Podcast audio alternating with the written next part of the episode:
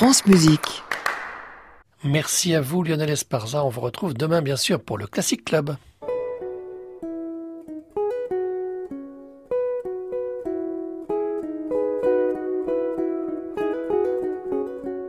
Arnaud Merlin, le portrait contemporain. France Musique.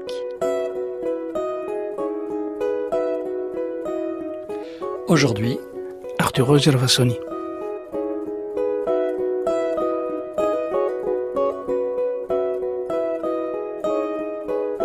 Bonsoir à tous. Ce soir, dans le portrait contemporain, j'ai le grand plaisir de recevoir le compositeur Arturo Gervasoni.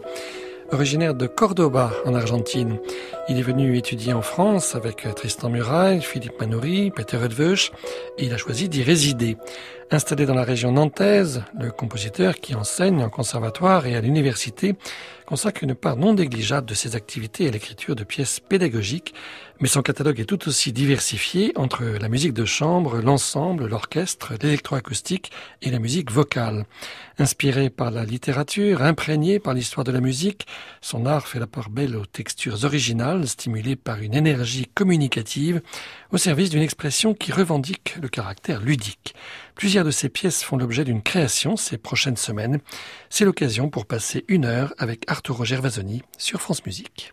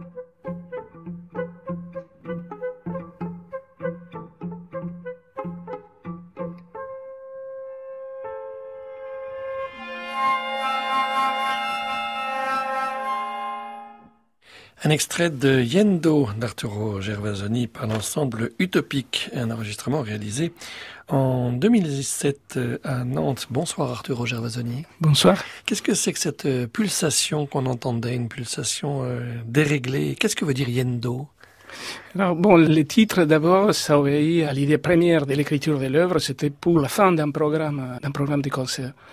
Et ça m'arrive d'écrire en, faisant attention euh, à la place qui va avoir la pièce, si je sais à l'avance euh, comment il va être composé. Dans l'ordre du concert. Euh, voilà, le programme. Et là, c'est pour s'en aller.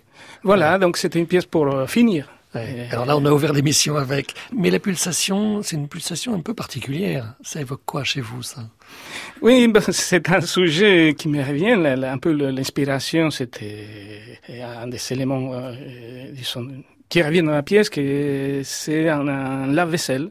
Ah oui. C'est en regardant tourner votre lave-vaisselle, en l'écoutant En l'écoutant, en le réécoutant. Et bon, c'est pas seulement avec euh, les lave-vaisselle, avec euh, des autres machines aussi que je trouve cette, euh, cette micro-composants qui font tout un, euh, de, ces structures rythmiques plus ou moins répétitives. Ah donc c'est un élément, euh, je dirais, bon, un peu métaphorique parce que j'essaie pas de, de, de, de oui, c'est pas naturaliste. On n'est pas en train d'écouter à la Voilà, c'est pas concret. Mais l'idée de construire une certaine euh, rhétorique avec des éléments euh, qui se répètent, qui se répètent plus ou moins, disons, avec des, des réglages euh, donc il y, a cet élément dans différentes. Est-ce que ça vous vient, par exemple, je, pense à Ligeti, le mécanisme de précision dans le quatuor à cordes, ou ce qu'il a fait avec les métronomes, il y a quelque chose de ça, ou c'est une inspiration très différente? Je pense que c'est un peu différente dans dans, les, mécanismes. C'est encore une autre manière mhm. d'exprimer un mécanisme de machine.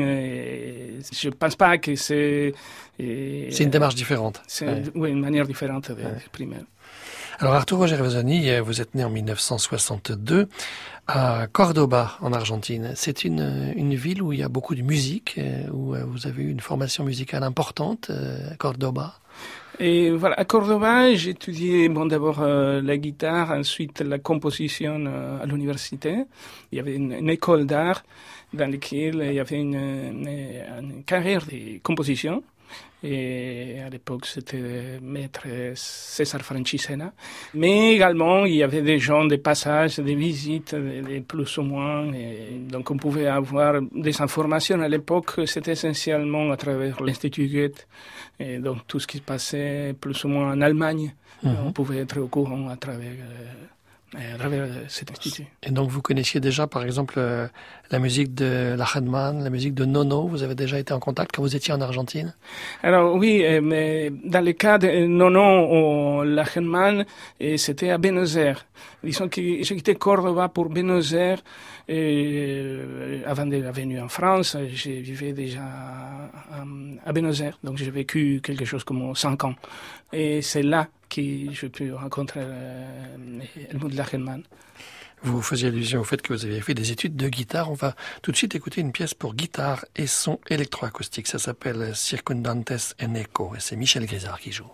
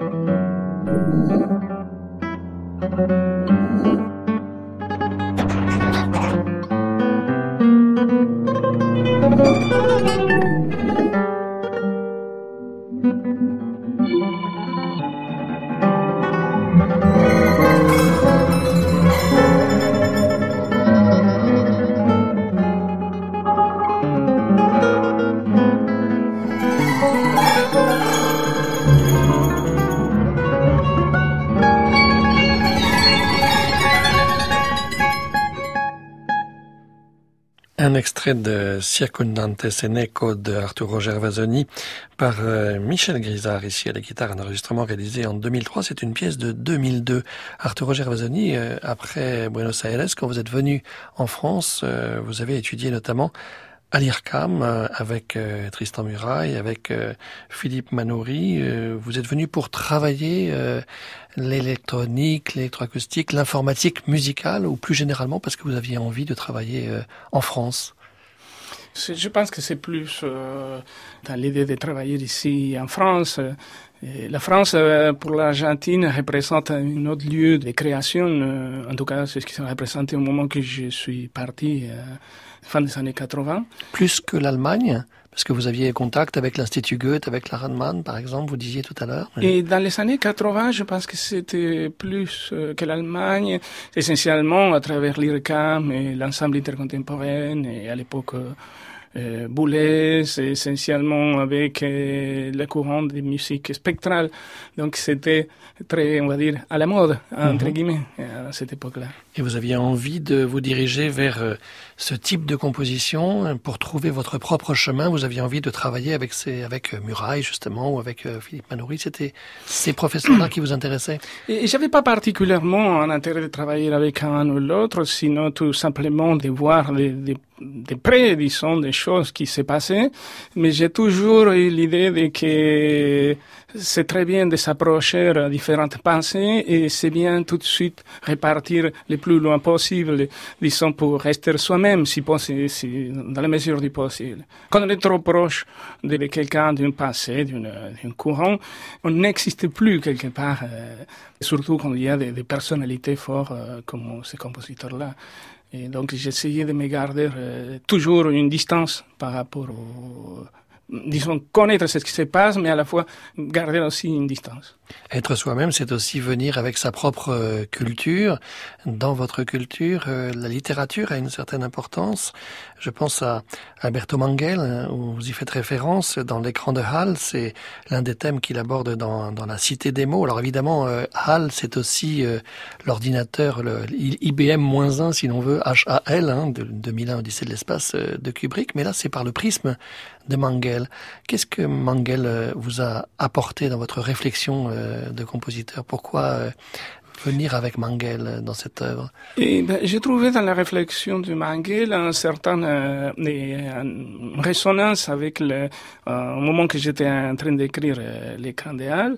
Et disons dans l'idée de construire une structure prévisible et dans laquelle, tout au long de la pièce, je vais essayer de déjouer cette prévisibilité qui s'installe. Déjouer le système dans un sens. Déjouer le système, euh, le système, disons à travers des outils euh, musicaux comme la, répétition ou, une certaine régularité rythmique, voilà, dans lesquels euh, on va, oui, déjouer oui, cette prévisibilité du système. Y compris en convoquant une référence historique comme un choral de Jean-Sébastien Bach. Voilà, à la fin, il y a un choral de, de, Bach, c'est aussi un système, on peut dire, dans lequel j'essaie également de, de, de jouer, de, m'éloigner par moments euh, de ce système-là. De la source. C'est Yves Muller ici à la flûte dans l'écran de Halle de Arturo Gervasoni.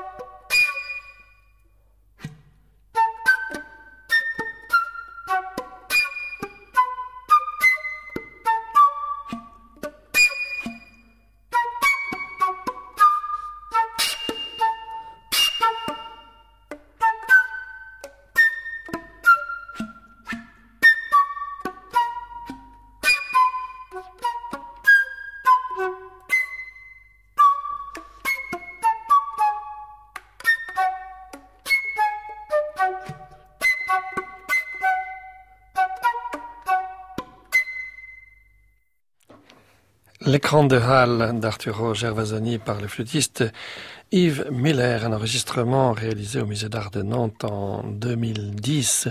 Arturo Gervasoni, on entendait bien ici euh, cette idée euh, de recréation de la polyphonie à travers euh, cette écriture pour la, la, flûte seule, à travers ce, ce choral de Bach. C'était enregistré à Nantes vous résidez dans la région nantaise, vous enseignez au pôle d'enseignement supérieur et puis au conservatoire de Saint-Nazaire. C'est quelque chose qui vous occupe dans cette région où il se passe finalement beaucoup de choses.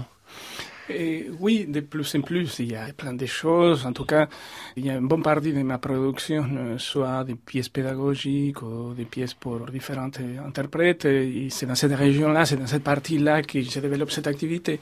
Et également mon activité de, de, dans la pédagogie qui pour moi m'est très cher et c'est une sorte de prolongation d'aller-retour de, de, avec mon travail de, dans la création.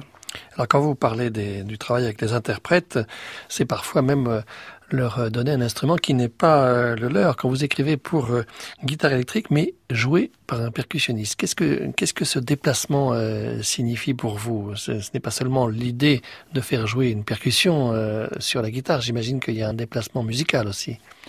Oui, disons une sorte de décontextualisation d'une technique qui est la technique du percussionniste et qui va jouer sur un autre objet qui est une guitare qui, et d'un coup, c'est très intéressant comment on joue avec euh, une adaptation, une nouvelle euh, manière, disons, qu'il doit construire euh, pour jouer, parce que l'idée, ce n'est pas qu'il devienne proprement guitariste, sinon que la guitare, ça sonne avec toujours restant dans son rôle de percussionniste.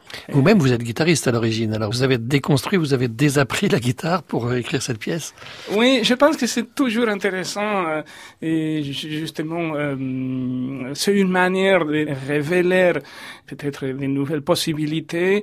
Et, en tout cas, c'était me semblait une euh, appliquant une autre technique, une autre une autre culture de l'instrument qui peut avoir un, un percussionniste.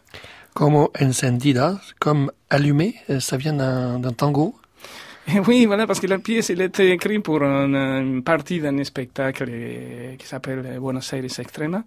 Donc voilà, comme incendie, d'une part pour, euh, euh, j'ai trouvé par rapport au caractère de l'œuvre, et donc d'emprunter cet euh, fragment de, de texte d'un tango de Los Mariados. On écoute Bruno Lemaître ici, qui joue donc la percussion en quelque sorte sur cette euh, guitare, comme Encendida d'Arturo Gervasoni.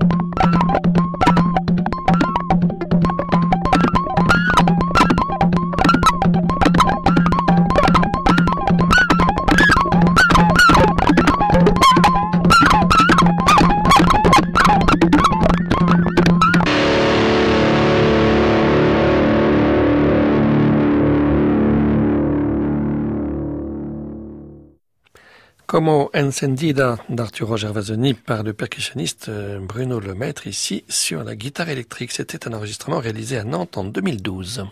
Le portrait contemporain, Arnaud Merlin, France Musique. Arturo Gervasoni, nous évoquions tout à l'heure l'importance de la littérature euh, dans votre œuvre avec Alberto Manguel. Vous avez aussi euh, convoqué d'autres écrivains euh, pour euh, Pentalogie. Pentalogie, c'était une commande de l'Orchestre Philharmonique de Radio France pour l'émission à l'abrévé d'Anne Montaron, qui s'intitule maintenant Création mondiale. C'était il y a quatre ans. L'Orchestre Philharmonique était dirigé par Maxime Pascal. Alors, on va pas écouter les cinq, mais trois parties de cette pentalogie. Et pour chaque extrait, vous avez convoqué un écrivain différent. Alors le premier s'intitule Prédation. L'écrivain choisi c'est Oliverio euh, Girondo, qui est un écrivain qu'on connaît peut-être un petit peu moins ici que, que d'autres écrivains euh, argentins. Prédation tout simplement parce que euh, il est question de la prédation de l'histoire, de l'emprunt. Hein. C'est quelque chose qu'on connaît bien chez les, chez les compositeurs, une façon d'emprunter et de se situer dans une filiation. Oui, un petit peu, je me trouvais en résonance avec la démarche de Oliverio Girondo dans l'idée de, de cette un peu euh, irrévérence euh, esthétique qu'il développe dans son recueil de poèmes. également, bon, finalement, c'est une démarche qui, je pense que c'est propre à la musique contemporaine, dans laquelle, bon, d'une part, euh, on va en compte de cette chose culturelle de définir bien les contours stylistiques pour un, apprentissage, pour ensuite les effacer et donc, le, si possible, prendre des chemins de travers avec euh, ces différents cadres qu'on appelle ça style. On rejoint l'idée de déjouer les, les, systèmes. Et puis le, troisième mouvement, euh, c'est l'angoisse due. Alors évidemment, on pense à l'angoisse du gardien de but au moment du penalty hein, de Peter Hanke. Euh, là, c'est une autre idée. Hein. C'est une, une, idée de faire référence à la dynamique de la lecture plutôt que au, au, purement factuel euh, de ce qui est dit dans le livre. Et oui, des fois, c'est aussi une démarche dans laquelle je pense qu'il y a dans la musique, ça veut dire cet élan d'aller vers et qui est pratiquement pour moi l'angoisse du gardien de but au moment de mhm. penalty. Et pour moi, Lisandre, c'est une, c'est une pièce pratiquement euh, musicale. Et d'une autre part, je trouvais intéressant euh, les nommer, c'est-à-dire les titres des, des, des pièces. Pour moi, c'est, c'est un domaine euh, c'est qui est proche du domaine de la littérature et ça peut me donner l'opportunité pour indiquer voilà c'est quelque chose qui dans lequel j'aime plus ou moins je m'identifie et, donc j'aime bien l'accompagner dans le domaine qui est le, les siennes qui est le domaine de, de la parole donc les titres et puis la, la dernière partie euh, de Pentalogie, là c'est un écrivain que l'on connaît mieux en France puisqu'il y a vécu d'ailleurs, euh, c'est Cortázar et ça s'appelle euh, Final del Juego. C'est toujours cette notion de jeu que vous appréciez euh, avec une musique que, que vous écrivez souvent euh, assez ludique, mais on n'est pas dans le, dans le sens de l'humour potache primaire. Il y, a, il y a quelque chose d'un peu fantastique chez Cortázar, mais toujours avec cette dimension du jeu oui, voilà, c'est ce que j'aime en Cortázar, c'est l'idée de ludique à l'intérieur du genre euh, fantastique. Moi également, j'aime bien, euh, par moment, euh, mon, mon, travail, ça devient ludique et même avec, je pense, avec une connotation même humoristique. Et donc, cette pièce, ça me servait également à faire une analogie parce que Cortázar, il met le final del juego à la fin du cycle. Les mhm. choses que je fais, donc c'est la, la, cinquième pièce euh, donc qui, qui finit le, le, cycle des pièces pour orchestre. On écoute donc euh, ces euh, trois extraits Prédation, L'angoisse due et Finale del Juego, les premières, troisième et cinquième pièces de cette pentalogie d'Arthur Roger Vasoni. C'est l'orchestre philharmonique de Radio France dirigé par Maxime Pascal.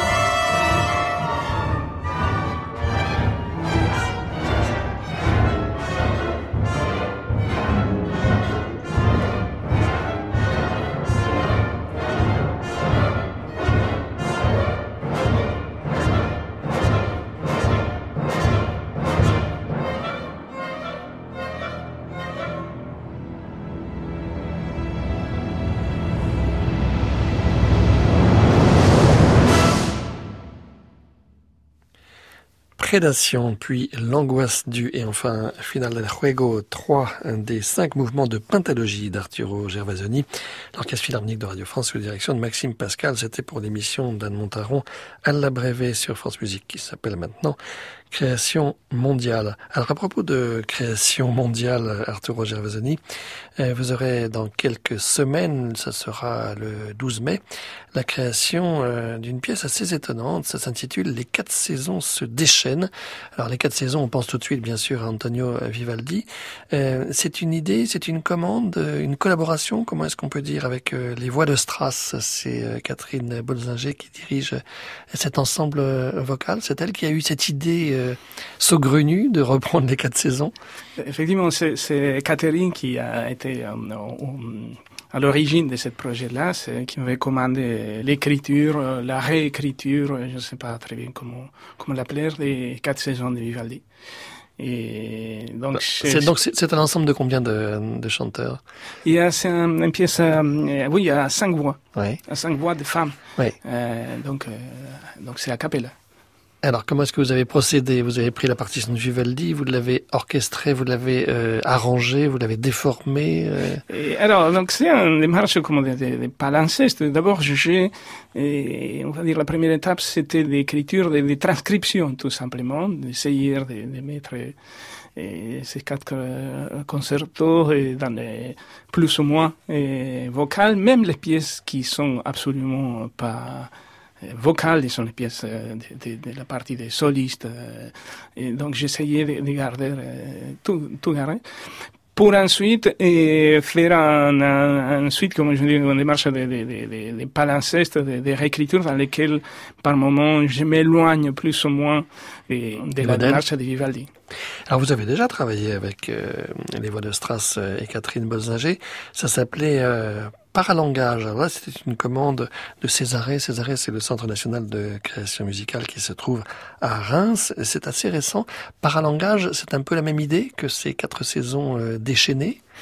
Oui, il y a une démarche qui ressemble dans l'idée que j'essaie de faire euh, sonner les voix plus que chanter. Et donc ça m'intéresse euh, approche euh, plus, euh, oui, on dirait instrumentale. Oui, timbrique, timbral, je ne sais pas comment dire. Enfin, c'est, en tout cas, c'est un, euh, c'est un paralangage. C'est pas un langage qui dit quelque chose. Et voilà, c'est, un peu euh, par une contradiction parce que il y en a un texte. Dans Vivaldi, il y a des textes, mais il y a, il y a un paralangage également. Et, mais l'idée, d'essayer d'utiliser ce texte de manière qu'il soit pas tellement euh, euh, référentiel à travers des outils de voyage ou de donner un texte qui finalement par moment c'est banal, mais qui passe à un, un deuxième degré, on va dire, d'information. Donc, il va contribuer, à, la, à partie musicale à travers les, sons, les timbres, les, rythmes euh, des mots, mais voilà, l'important, ce ne passe pas dans, les, dans ce texte, sinon un, un petit peu dans le message qui peut passer ailleurs, que finalement, euh, c'est toujours une pièce de musique, mais semble il y a du, du paralangage dans la musique. On écoute un extrait de ce paralangage d'Arturo Gervasoni par les voix de Strass.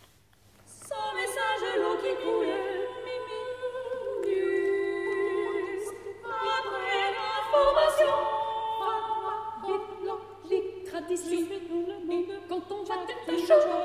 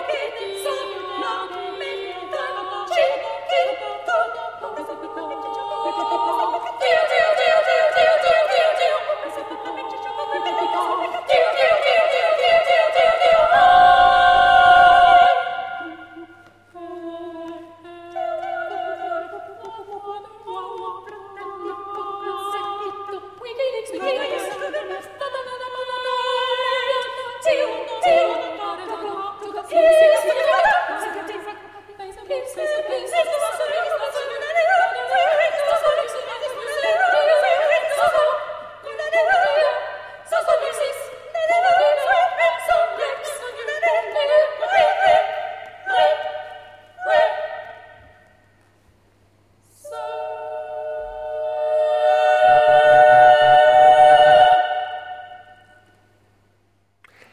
extrait de Paralangage d'Arthur Gervasoni par les voix de Strass dirigé par Catherine Bolzinger. C'était un enregistrement réalisé à l'Opéra de Reims l'an passé en 2018. Arthur Gervasoni, on vous retrouvera donc le 12 mai prochain à l'ambassade d'Ebersmunster à Strasbourg pour la création de, cette pièce Les quatre saisons se déchaînent d'après Vivaldi avec les voix de Strass et Catherine Bolzinger que l'on vient d'entendre. Et puis euh, quelques jours plus tard, euh, vous aurez plusieurs création euh, entre Saint-Nazaire euh, et puis euh, Rezé, toujours dans la région nantaise. Par exemple, le 21 mai, à Saint-Nazaire, il y aura la création de plusieurs pièces pour voix d'enfants, percussion et électronique. Ce sont des classes d'école primaire. Alors comment est-ce qu'on écrit pour des enfants d'école primaire? Est-ce que ça suppose un langage particulier? J'imagine que vous connaissez bien puisque vous travaillez beaucoup sur le pédagogique, comme on dit. Oui, en fait, bon, je pense que toutes les, c'est que ça m'intéresse euh, dans les pièces pédagogiques, c'est un peu les défis et la contrainte, euh, la contrainte technique, c'est-à-dire très limitée qu'on a, mais justement, ça nous permet d'observer euh, certaines choses qui est singulières peut-être à chaque, à chaque personne. Et le 21 juin, euh, ce sera euh, les élèves de l'école municipale de musique euh, de Rezé pour là encore des créations de pièces pédagogiques. là, c'est pour 10 musiciens. Alors là, ce sont déjà des musiciens eux-mêmes. Hein. C'est des élèves d'une école de musique. oui, voilà, mais c'est des, jeunes, très jeunes interprètes, on va dire, premier cycle. C'est encore un peu la même démarche que dans l'autre pièce. Donc, les, les, comment faire sonner justement, mais, mais avec des, des des éléments techniques euh, très très limités. Et donc pour cette pièce-là, j'ai dû revenir plusieurs fois sur la réécriture de la pièce mhm. pour, euh, pour que les enfants se trouvent à l'aise à, à, jouer, à jouer la pièce. Et puis pour que, effectivement, des jeunes élèves d'école de musique soient confrontés à des écritures euh, contemporaines, pour pouvoir jouer des choses qui sont d'aujourd'hui et rencontrer les compositeurs.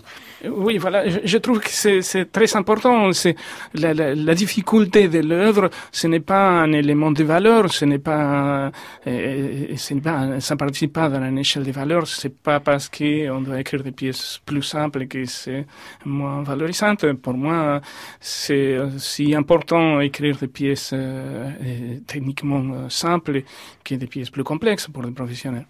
Et puis toujours dans les semaines qui viennent, le vendredi 14 juin, Gritos Argentinos, ça c'est pour deux pianos, deux percussionnistes, son électronique et vidéo, ce sera au théâtre Jean Bart de Saint-Nazaire avec des professeurs du conservatoire de Saint-Nazaire où vous enseignez vous-même, Nathalie Darche, Karine Yobet, euh, Bruno Lemaître qu'on a entendu tout à l'heure, Mathéo Guillon, puis une vidéo de Olivier euh, Morels. Gritos Argentinos, euh, qu'est-ce que ça veut dire Arturo Gervasoni Bon, la, pièce, euh, le titre c'est venu après. La pièce, euh, c'est une pièce qui est une sorte d'étude, de, prolongation du piano, mais dans laquelle j'utilise beaucoup le, le bruit, la percussion. Donc, se retrouve la pièce entre euh, ce son euh, indéterminé de la percussion, dans lequel ils utilisent beaucoup, les percussionnistes utilisent des, des, des objets, des objets en métal. C'est lui qu'on entendait jouer sur la guitare. Oui, voilà.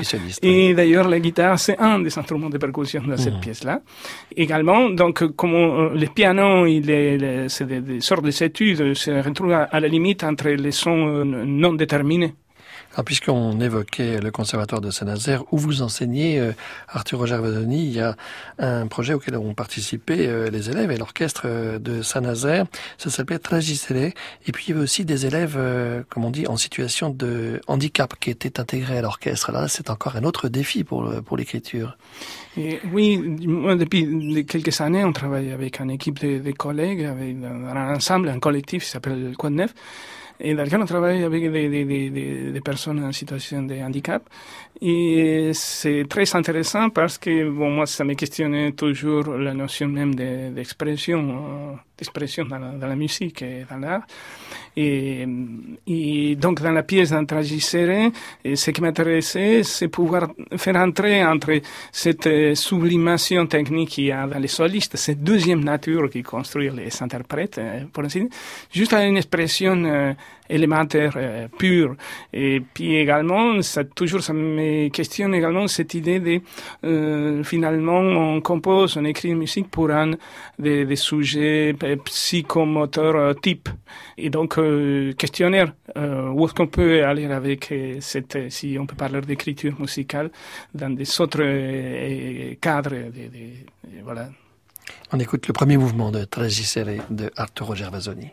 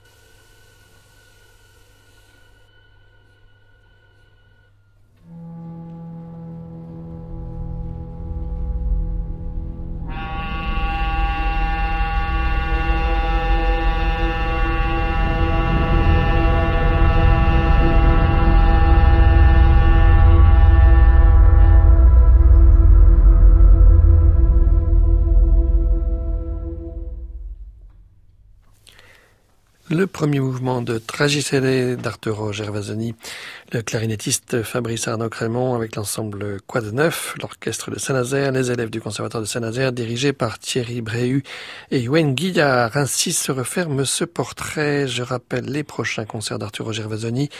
Le 12 mai en abbatiale d'Ebersmunster à côté de Strasbourg, la création des quatre saisons se déchaîne d'après Vivaldi par les voix de Strass. Le 21 mai à Saint-Nazaire, création de pièces pour voix d'enfants. Le 14 juin, concert au théâtre Jean Bart de Saint-Nazaire et le 21 juin, la création d'autres pièces pédagogiques au théâtre de Rezé. Merci beaucoup Arturo Gervasoni d'avoir accepté notre invitation ce soir. Merci à Annie Comier qui nous a aidé à préparer cette émission réalisée par Patrick Lérissé avec ce soir à la technique Jean-Michel Bernot. Je vous retrouve mercredi prochain, 23h pour un nouveau portrait. Ah, ce sera le lauréat 2019 du Grand Prix lycéen des compositeurs. En attendant, vous pouvez réécouter et télécharger cette émission sur le site de France Musique. Minuit, nous retrouvons Anne Montaron pour Création mondiale. À réécouter sur francemusique.fr.